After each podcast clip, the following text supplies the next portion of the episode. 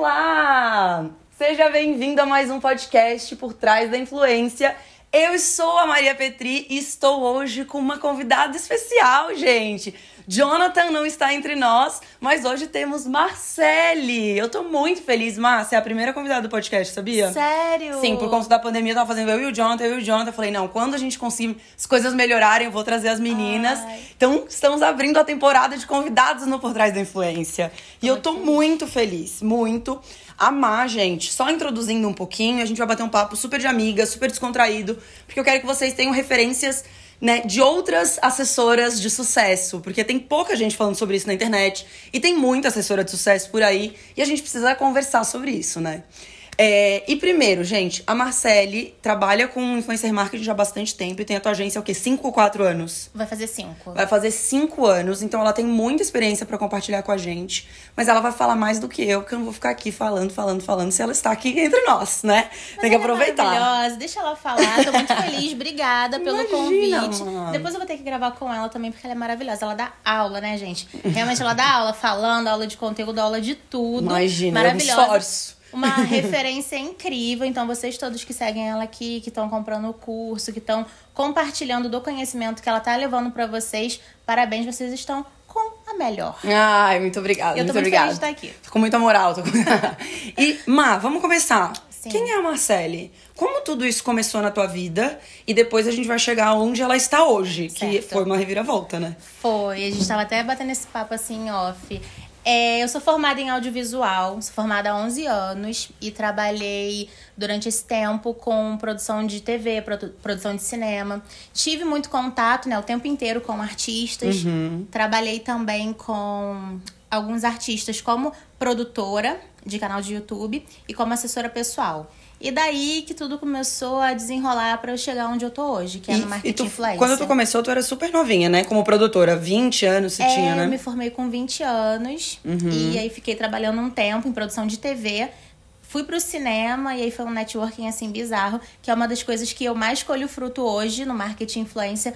Foi o networking, foi a galera toda que eu conheci através do, do, do audiovisual. Eu sempre bato muito nessa tecla pra todo mundo que me acompanha, para as minhas alunas, que é o relacionamento, né, Má? É a gente não é nada sem relacionamento na nossa área.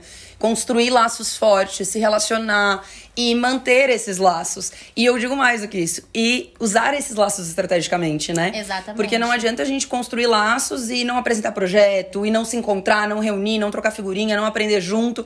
Só, ah, eu tenho o contato do fulano e fica por isso, né? Eu acho que isso tu faz com maestria, inclusive tenho que aprender muito ainda.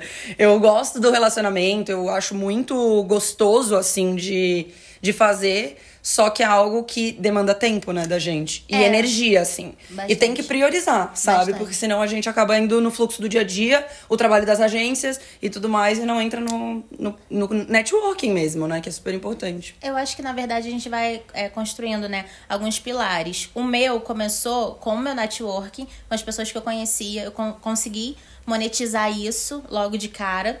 É, e aí depois vem toda a parte de você montar a equipe e conseguir se tornar uma líder. Aí depois que você é líder e você já tem o networking, você tem o networking também com as marcas, aí você precisa pensar de forma estratégica para poder gerenciar e poder criar até os projetos e unir tudo. Aí você tem que pegar e une o seu networking com marcas, une com os artistas, os influenciadores e com a sua equipe. Então Total. aí cada pilar você vai crescendo um pouquinho e entendendo onde é para você se encaixar. Mas como assessora, como dona de, de empresa, é muito importante nunca perder isso, né? Total. ele é Não, relacionamento é tudo, assim. Eu percebo que as pessoas não, não lidam tão bem com os relacionamentos delas. Porque a gente sabe que a gente vai entrar um pouquinho nesse assunto também.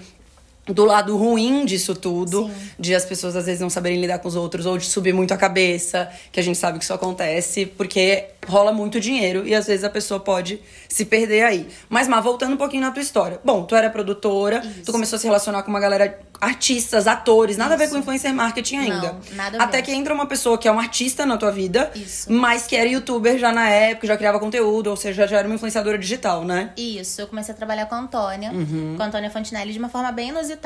Até te contei, né? Sim. É, eu mandei currículo pra ela, que ela tava procurando uma produtora. E de 500 currículos, ela olhou 10 dos 10. Ela chamou 5 pra conversar. dos cinco, eu fui a única escolhida, daí eu comecei a, a trabalhar com ela. Ah, Que lição, coisa. que lição. Essa lição é muito boa pra quem tá seguindo, porque todo mundo fala, nossa, mas eu tô entrando em contato com 500 influenciadores e não encontro nenhum. É isso. Dentre Exatamente. 500. E é isso, né? Dentre 500, tu tem que ser aquela única, mas vai dar. Vai chegar uma hora, vai ser o teu momento, né? Exatamente. E Uma coisa também, assim, que até é importante, gente. Eu sempre coloquei em assuntos, quando eu enviava currículo, ficava enviando e-mail pra poder trabalhar com a galera, era o meu diferencial. Eu sempre colocava, é, currículo, ela tava procurando uma produtora pro canal. Currículo, produtora, é, de- YouTube, e aí eu botava barra TV, barra cinema, pra ela ver que ela não tava só contratando uma pessoa que tava se aventurando, era uma pessoa com experiência. No título, ela já entendia que eu tinha uma experiência. Por que, que a menina botou? Peraí, então se eu fizer um filme, porque ela também é diretora, se eu fizer um filme, se eu produzir alguma coisa, uma peça de teatro, ela pode estar comigo. Cara, que legal. Então, Adorei. eu acho que assim, o título foi ali o principal motivo Porque pra ela ver. pra ela abrir aqueles, daqueles Exato. 500 currículos, ela abriu o teu, provavelmente Exato. por isso. E eu acho que quando as coisas são pra acontecer, elas também acontecem, né? Sim, não, com certeza, eu acredito muito nisso. Total. Mas uma coisa que eu nem cheguei a comentar com você é que um dos motivos pra de fato eu ser contratada por ela foi porque eu sempre mexi com rede social. Hum. Com 15 anos, mais ou menos, eu tô com 31. Com 15 anos eu botei um vídeo no YouTube com uma amiga minha que viralizou. Na época, 2005, bateu 100 mil visualizações. Nossa, isso era muita coisa. E aí minha amiga ficou com muita vergonha, porque era um vídeo de comédia onde ela não se sentiu confortável, ela fez, mas aí depois que ela viu que, nossa, 100 mil pessoas, ai, tô com vergonha. Uhum. Aí ela me fez apagar, ela surtou e me fez apagar. Na verdade, ela apagou, porque ela tinha minha senha. Uhum. E hoje ela é uma das advogadas da minha empresa. então tá tudo Isso certo. seria um É, processo. é, tá tudo certo. E aí, é, quando, como eu sempre mexi muito com a internet, sempre gostei muito de rede social, Facebook, Orkut, Uhum. sempre consumi muito, eu fazia. Já fazia parcerias pra mim em permuta. Por, por conta dos projetos que eu criava, assim, sem entender o que, que era uma assessoria, sem entender onde esse mercado poderia me levar, eu já fazia porque eu fazia, porque eu gostava. Daí eu chegava e falava, ah, eu vou gravar esse conteúdo. Eu acho que, de repente, uma Cara, marca pode agregar. E eu ficava fazendo permuta, permuta, permuta. E eu, sei lá, tinha 10 mil seguidores na época, eu não lembro. Nossa, mas 10 mil já era uma base bem relevante, é, né? sim. E aí eu ficava ne- nesse looping, assim, de pegar várias parcerias e tudo mais, e fazer projetos e tal. E aí eu falei pra Antônio, eu falei, olha, eu tenho parceria de comida, eu tenho parceria de roupa, eu tenho parceria... Não. E eu posso agregar dessa forma aqui pro seu canal. Pronto, Uhum. já saí de lá contratada. Eu saí de lá e ela já me ligou e falou, a vaga é sua. Tipo, Nossa, foi 10 legal. minutos depois. Que legal. Isso era que ano? 2016? 2016. 15? Que 16. 2016. Então, e foi e 2016 foi quando realmente as pessoas começaram a ganhar dinheiro de fato com o YouTube. O Sim. YouTube tava, né, naquele momento. E o Instagram ainda mais coadjuvante, né? Na, Exatamente. da- nas marcas. Eu sempre falo, falo isso pra galera porque a gente vive num mercado que a gente precisa se antenar e precisa estar atento no que tá acontecendo. Quando a gente começou, o YouTube tava bombando e o Instagram ainda tava um pouquinho de lado. Exatamente. Hoje o TikTok tá bombando e o Instagram, né, o TikTok tá crescendo, mas é o Instagram onde as marcas botam dinheiro, não Exatamente. adianta. Mas todo mundo precisa ficar muito atento com o TikTok, porque pode acontecer a mesma coisa que aconteceu com o YouTube, né? Virar. Virar. E hoje o principal fonte de investimento das marcas é no Instagram. É, e eu vejo assim que seria muito bom também essa virada de chave, muito boa essa virada de chave, pela entrega, né, do TikTok, que Sim. é muito maior. Então a gente tem vários influenciadores aí com um milhão de seguidores no Instagram, mas com 4, 5, 10 Total. milhões no, no TikTok. E aí a marca acabaria tendo mais visibilidade. A gente já monetiza dentro do TikTok, mas realmente não é igual, Não. nem, nem um pouco parecido É. com o Instagram, a quantidade, né? Exato. E eu percebo que as marcas ainda estão entendendo, assim como as agências, nós estamos Sim. entendendo como fazer o trabalho, né, o public post dentro do TikTok. Exatamente. E que a forma de metrificar isso, né, de medir se valeu a pena, se não valeu a pena o publi, é diferente. Então não tem os stories, o arrasta pra cima, que todo mundo ama, que toda marca quer fechar, que é uma, uma forma direta, né, de você ver se teve venda e tudo mais. Então, é, mas realmente a atenção pro TikTok, ele vale muito a pena pras Vale, meninas, né? Eu sempre falo pra elas. Muito. Não, e é muito engraçado porque a gente vai assistir, às vezes, vídeo de uma pessoa. Ah, essa pessoa ainda não tem um milhão no TikTok.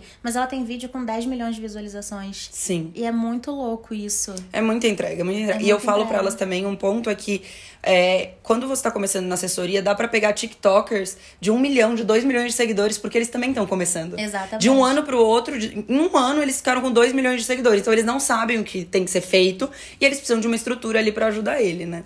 Bom, mas daí continuando. com- trabalhou por quanto tempo com a Antônia? Fiquei um daí. ano com a Antônia, ficou bastante e tempo. aí foi na Antônia que eu comecei a monetizar.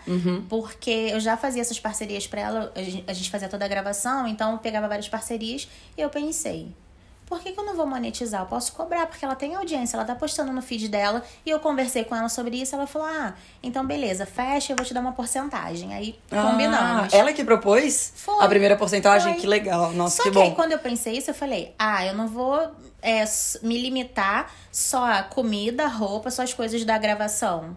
Não vou me limitar a isso, eu vou correr atrás de tudo. Se eu vou ganhar agora, eu vou correr atrás de tudo. E aí eu comecei a entrar em contato com várias marcas, fechei um contrato bom, acho que de seis meses, se eu não me engano. Não lembro se foi seis meses ou se foi um ano. Que era com uma cápsula de cabelo na época. Uhum. E um contrato muito alto, que, tipo, dobrou meu salário com ela. Eu tinha um salário, aí a comissão fez o salário dobrar. Eu falei, gente, Isso esse aqui é mercado, bom. esse mercado é o mercado. Gostei, agora eu só quero fazer isso. Aí eu ficava querendo vender, vender, vender, correndo atrás de tudo pra ela.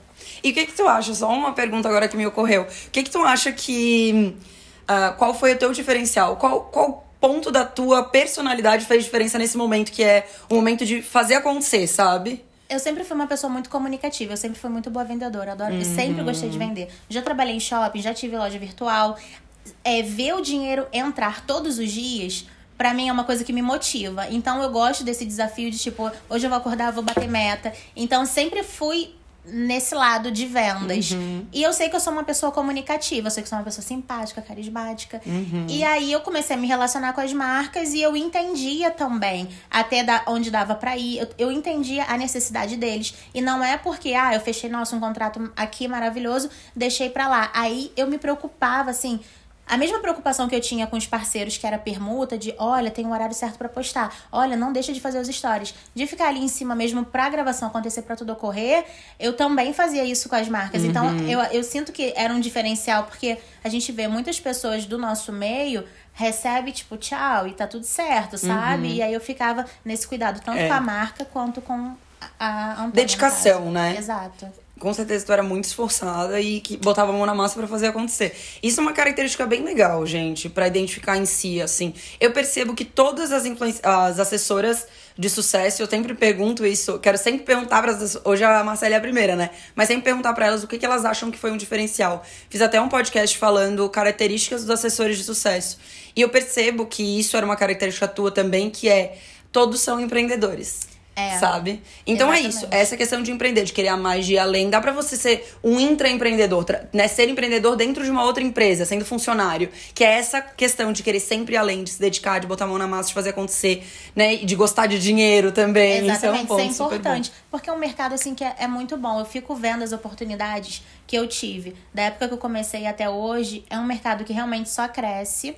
E muitas pessoas me perguntam: ah, você não tem medo de uma hora tudo parar? Aham. É, ah, o mercado ficar saturado. Eu acho que sempre vai ter uma forma de se reinventar. Se a gente olhar o marketing de uma forma geral, como era o marketing feito na TV, nas Uhum. rádios, enfim.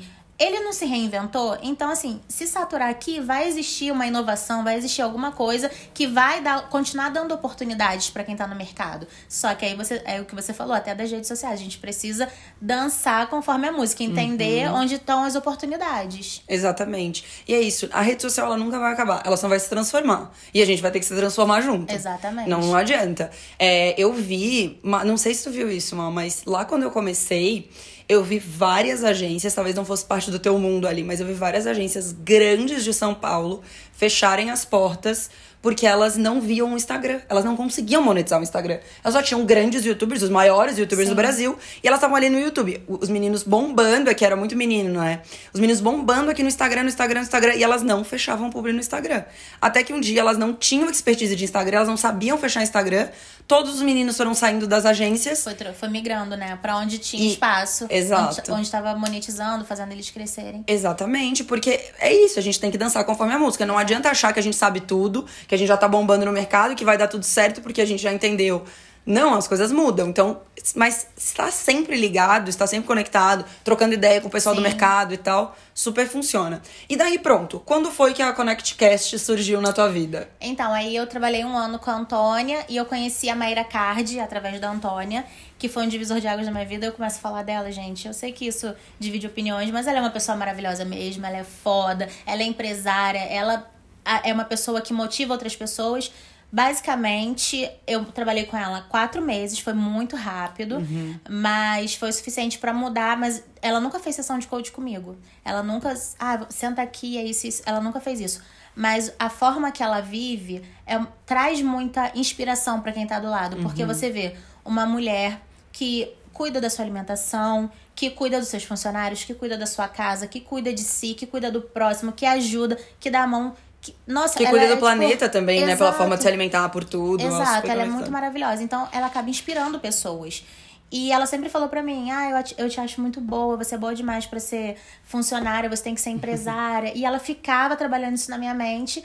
E aí, quando eu fui trabalhar com ela, como eu já monetizava pra Antônio, eu comecei a monetizar pra ela. E ela falou, abre sua agência. Eu ficava, ai, gente, mas eu achava que era uma, uma coisa assim muito distante. Eu, como é que eu vou abrir minha agência? Não tem nem dinheiro, não tem como abrir minha agência. Não Como tem dinheiro. assim? Eu sou dura, não tem como. E aí eu achava que era algo muito distante. E aí um dia ela virou e falou assim: Olha, eu vou te demitir, mas eu vou te demitir pra você ser empresária. E se você não abrir a sua agência, você vai me decepcionar muito. Eu falei, cara. E agora? E eu era MEI. Faz como? Não tinha nem rescisão. Uhum. Eu falei, agora lascou tudo. Eu falei, não, agora, eu- agora eu vou fazer. Agora eu tenho o que fazer, né? Eu É tenho muito- que fazer. é. Eu até cheguei a perguntar pra ela. Eu falei, olha, tem alguma coisa que eu não te atendo? Porque assim, ninguém manda funcionário bom embora. Então achei que o problema era comigo. Ela Uhum. falou, não, não é.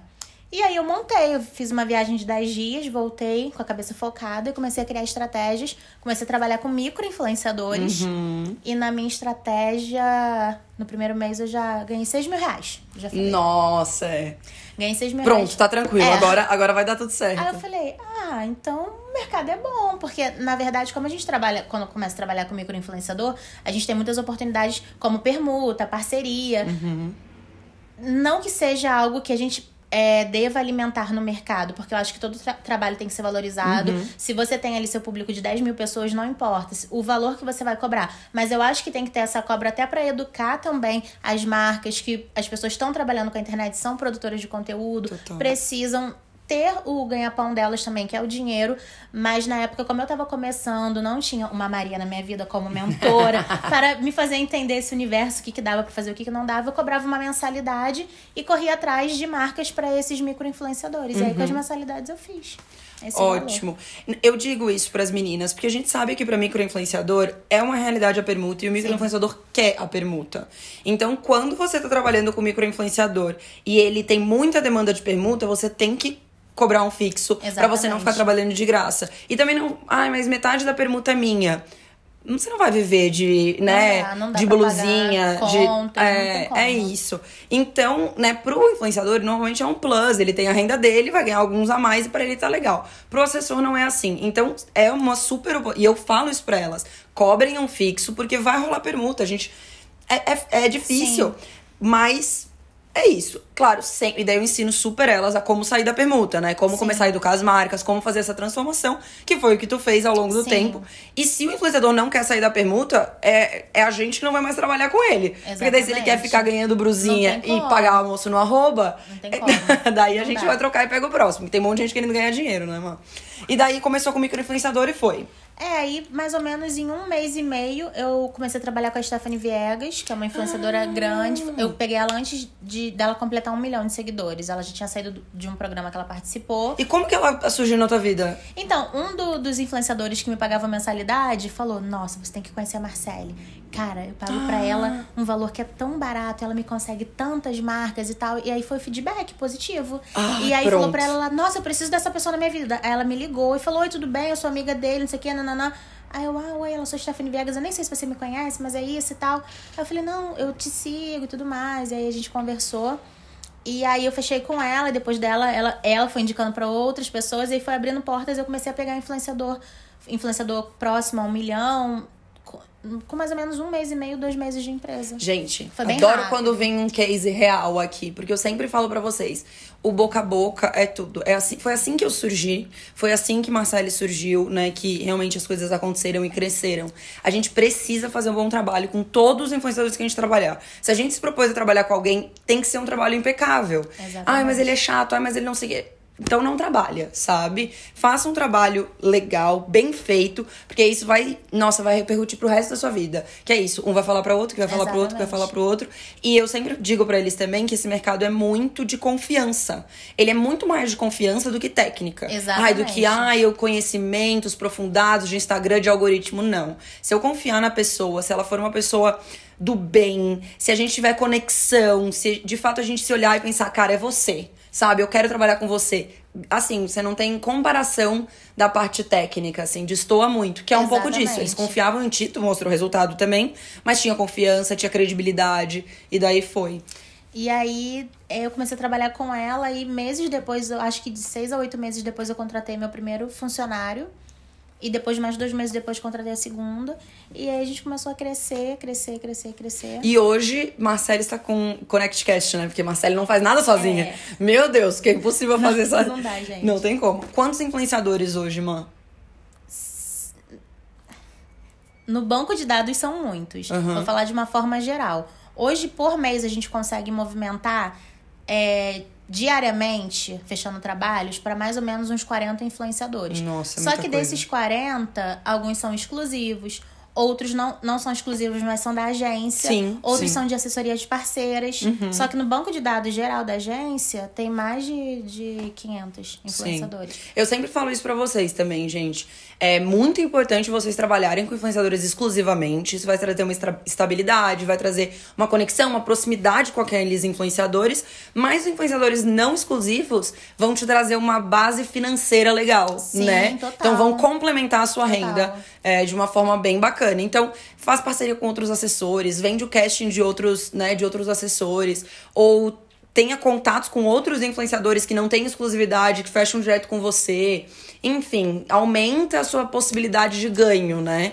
É, depois que você aprende a fazer, nada, Exato. nada para, né? Não, nada para. E é muito legal isso que você está falando, dessa conexão com outras agências, agentes, Uhum. empresários, porque às vezes tem marca que só fecha com você pelo seu atendimento. Só. A Connect Cash, ela não é uma agência focada em marcas. Sim. Ela é focada nos influenciadores. A gente tem algumas marcas também que só fecham com a gente. E Uhum. é ju- foi justamente pelo atendimento. É, Maria já fala muito sobre isso, mas só para fazer aqui um, um resumo, é, as agências que são focadas nas marcas, elas trabalham com as marcas e passam para os influenciadores. Nós temos os influenciadores, tem o nosso comercial que vão atrás das marcas, e aí essa, essas marcas que a gente vai atrás, tem agências como a The Coaches que, que faz o planejamento, que faz Isso. toda a gestão. Isso mesmo. Então, só que aí, dentro dessa pesquisa do comercial, de ficar indo atrás, correndo atrás de, de, de jobs pra galera, tem empresas que falam, cara, o atendimento é esse, eu quero, só quero falar com essa pessoa. Gente, e eu sempre digo pra vocês também do atendimento. É muito louco, porque às vezes o assessor, ele faz um atendimento tão incrível que acaba acontecendo isso. Você tem outros influenciadores pra me indicar porque eu quero Exato. que você faça isso. Eu tenho outras alunas, inclusive a Bruna me falou, Maria, eu tenho uma marca que ela só quer fechar comigo. Eu já não sei nem mais de onde tirar influenciador, porque não é exper- expertise dela, né? Aham. E às vezes não é mesmo, você não tem essa base de conhecimento tão amplo de influenciador. Mas eu achei muito. Ela falou, eu acho muito legal. Eu peço pras minhas influenciadoras me indicarem as amigas. Exato. Daí eu pego os contatos das amigas, já começo a fazer um network. E é isso, gente. O business é muito bacana a gente também tá nesse lado da marca pra gente entender a marca, né? Porque daí quando a gente faz esse tipo de captação pras marcas, Sim. a gente sente mais a dor da marca quando o influenciador não faz um trabalho legal, quando o influenciador não cumpre os prazos, né? Então dá pra gente. Se torna um profissional mais completo mesmo. É, né? eu acho, assim, que todo assessor vai chegar um momento que vai ter uma marca exclusiva. É impossível isso não acontecer. Uhum. Se você dá, presta um bom atendimento, aquela marca vai querer fechar com você. Uma coisa bem legal assim que aconteceu com a gente recentemente é que a gente fez uma abordagem numa marca e a marca falou: "Ah, eu tô querendo fechar um time de influenciadores e tudo mais". E aí pediu, a gente mandou o nosso casting, eles fecharam. Aí eles: "Ah, você tem esses outros nomes aqui que a gente tava fechando com em outro lugar, o atendimento não tá bom e não existe a possibilidade de fechar lá". E aí falou, a gente Já quer vi. todos esses nomes aqui, se você quiser, tá com vocês. Então, assim, é isso. Eles é já tinham a inteligência, a expertise de filtrar, né? Que isso é uma coisa que as pessoas não Sim. têm. De filtrar os influenciadores, escolher os influenciadores. Só que eles não tinham um atendimento. E daí eles Exatamente. terceirizaram com a Marcele pra isso. Isso acontece muito também, gente. É isso. Atendimento é, um negócio é muito até importante. uma dica também pra vocês não perderem trabalho, não perderem clientes, é não deixar essa lacuna, porque assim, e tem espaço para todo mundo. Então, ah, eu botei X pessoa numa marca. Você pode entrar em contato com vários assessores, com várias pessoas que ainda não teve aquele acesso àquela marca, para poder trazer para agregar no time. Total. Isso é muito legal. E tem várias alunas sem dúvida. Inclusive as alunas me chamam e falam, Maria, eu posso fazer isso? É, é algo que é. Porque as marcas estão me perguntando e eu não sei se eu posso, se é uma coisa que é praticada no mercado e tal. Então as pessoas realmente não sabem da, dessa realidade. E é super realidade, gente. E também tem até a questão que você deve falar bastante também sobre isso. É, de como fechar isso também com as marcas, né? Porque você pode tratar a comissão ou com a marca ou com o influenciador, tirar uma porcentagem. Ah, mas tem assessor, você combina com assessor, divide, enfim, uhum. coloca o seu por fora, você tem N, N formas de fazer isso. Ou cobrar um FII mensal da marca para realmente fazer toda essa parte estratégica. Exatamente. Um planejamento. De alguma forma dá para organizar, né? E tirar a sua parte pela estratégia, pela inteligência, pela, pela inteligência, pelo atendimento e tudo mais. E agora, mano, não quero deixar de perguntar isso que a gente já tá aqui falando há horas. Ah. Daqui a pouco eu vou te atrasar. É, quais foram os sonhos que você conseguiu realizar com a ajuda da assessoria, com a ajuda da ConnectCast, com se tornando assessora, se tornando empresária é, e dona de, de agência, né? O que, que você conquistou que você acha, putz, cara, isso eu nunca imaginei, que seria tão rápido, seria tão legal? Enfim, adoro saber a parte dos sonhos. Ai, Maria, realmente eu falo que assim, trabalhar hoje com a internet, que é um mercado tão promissor, te abre muitas portas. Mas, por incrível que pareça, a minha principal realização não foi material. Tive uhum. vários materiais que eu vou falar para vocês, mas a principal foi porque desde sempre eu sempre quis ser empresária. Eu sempre sonhei, cara, um dia eu quero ter minha empresa. Eu sempre tive isso muito forte dentro de mim desde nova. Então, só que eu não sabia por onde. Eu, não, eu para mim, minha cabeça era o seguinte: ah, eu vou trabalhar, sei lá, até meus 30 anos para juntar dinheiro, eu vou juntar dinheiro. Uhum. Aí quando eu tiver com 30 anos, eu já vou ter um dinheiro bom, eu vou investir em alguma coisa que eu já vou saber que vai dar certo. E eu fui na contramão disso. Eu uhum. abri a Connect com 26 anos, sem dinheiro nenhum, saí da Maíra. Eu, eu era MEI, enfim, tem todas essas questões. Então, eu realmente abri, tipo, do zero, sem nada no bolso, uhum. sabe? Pra abrir uma empresa. Nossa, eu abri com e... zero também. A The Cultures, a The Cultures foi com um total de zero. Pois foi é. com a cara e com a coragem de mudar para São Paulo e fazer o um negócio. Exatamente. Então, você olhar e ver onde você tá, que você conseguiu chegar e que aquilo, diferente do que você pensava, você obviamente colocou muito seu esforço, todo o seu esforço, toda a sua inteligência, toda a sua capacidade, indo até em lugares que você. acessando lugares que você não imaginou que você seria capaz, uhum. mas você falar, cara, eu realmente, hoje eu sou uma empresária, eu consegui, não é o suficiente, eu quero crescer mais, uhum. eu quero uhum. ajudar mais famílias, eu quero ter mais funcionários, eu quero continuar crescendo, enfim, quero fazer uma, um negócio grandioso, mas eu já sou, então, tipo, que isso para mim, tipo, me traz uma eu sei Sabe, exatamente uma o que é sensação muito boa. E agora, todos os seus alunos, o pessoal que consome, que vai ser é, assessor, que já é assessor, vocês também são empresários. Então, isso já é exatamente. é gratificante. É, é, gratificante demais. Essa história que tu contou é exatamente isso. Eu deito no travesseiro e penso, cara, quantos anos eu sonhei em ser quem eu sou hoje? Exatamente. É isso, né? Eu sonhei muito em ser quem eu sou hoje. Eu sempre quis ser empresária também. Na verdade, lá atrás eu me enxergava uma grande executiva de sucesso, tipo uma vice-presidente da Coca-Cola. Olha que louca, né? Mas vice-presidente de marketing da Coca-Cola, sabe? E de... Só que isso assim, eu tinha 14 anos. Quando eu fiz 18, 17, 18, eu já falei: não, empreender, eu preciso ter minha empresa, eu quero ser empresária, eu quero.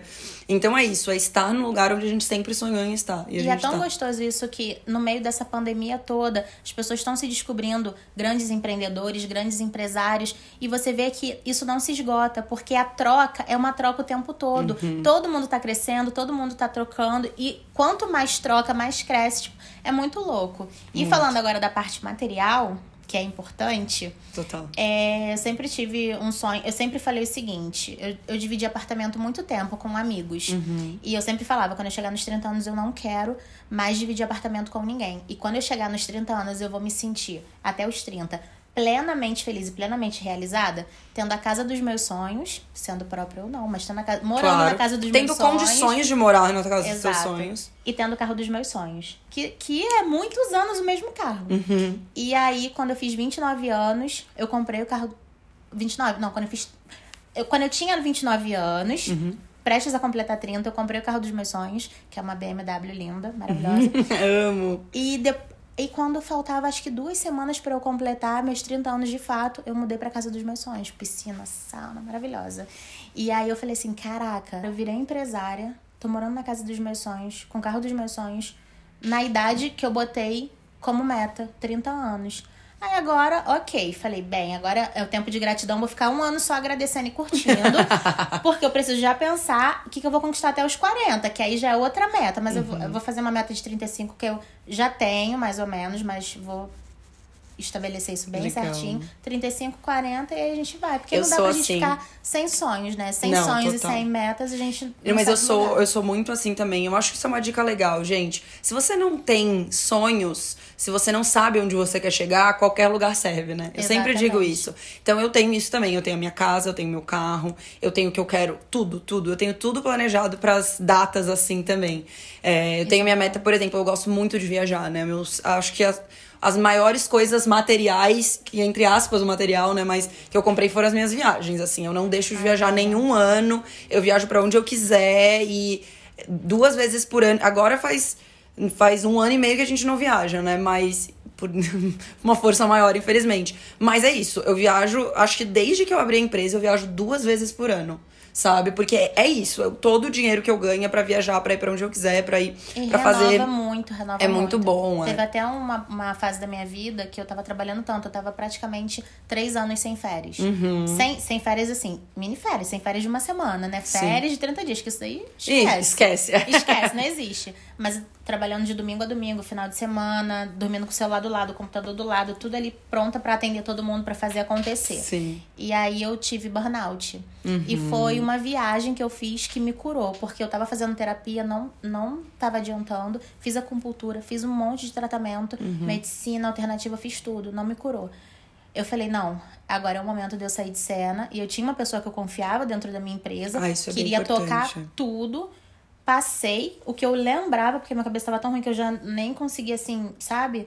E daí eu fui, fiquei 10 dias ausente e voltei zerada. Parecia que eu nunca tinha tido burnout na vida. Nossa, que eu legal. voltei, parecia que eu, eu tava com 18 anos de idade, cheia de fôlego e tal, projetos de Sim. cabeça mil. Então é muito importante, assim, a gente entender que o mercado é muito bom, ele vai te sugar muito, porque Muito. acontece tudo muito rápido, mas tem que ter um momento de pausa. Total. Porque eu entendo precisa- total isso, assim. A primeira vez, desde que eu abri a empresa, a primeira vez que eu tirei férias de fato foi quando o Jonathan surgiu na minha vida.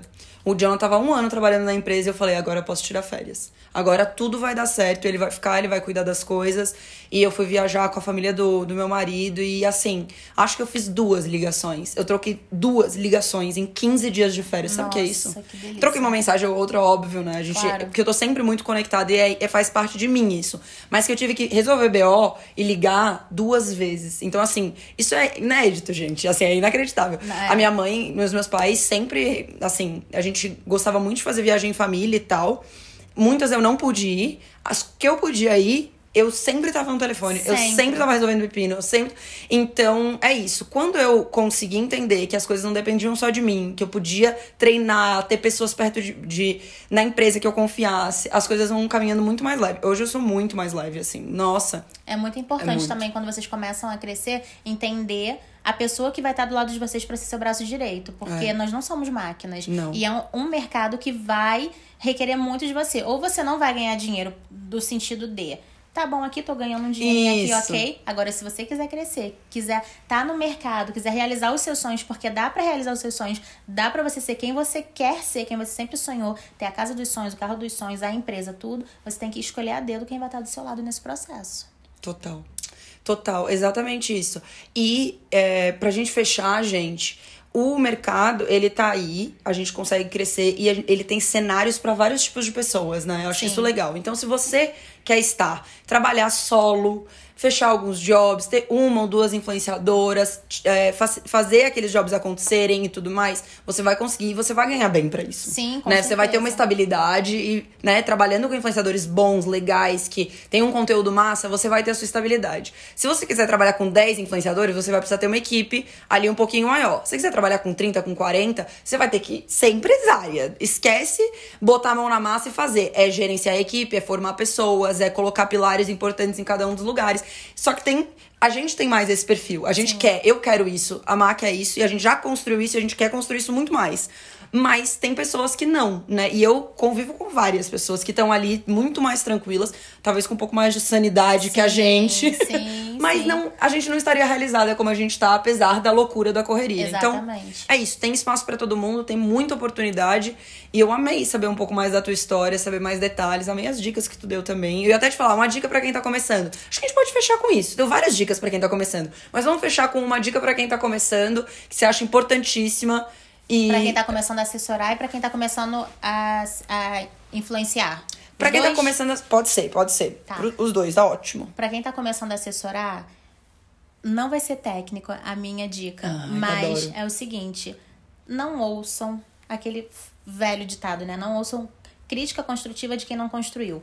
Quando eu comecei, o meu pai falava assim: Você não vai sair pra trabalhar? Eu falava, mas eu tô trabalhando, porque eu voltei a morar na casa dele. Eu parei de dividir, fui- voltei a morar na casa dele pra poder recomeçar. E aí eu dormia e acordava o computador do lado. Ele, Marcelo, você só fica na internet. Eu, mas eu tô trabalhando. Exatamente por isso que meu computador dorme na minha cama. E aí ele hum, ficava desorientado, assim, sem entender. Até que eu comprei um quadro igual aquele que tá ali. assim, Eu botei um quadro lá e comecei a escrever. Aí botava lá sobre a entrega de cada um, quanto que eu ia receber naquele mês. E quando meu pai viu, ele falou: Mas você tá ganhando mais do que eu?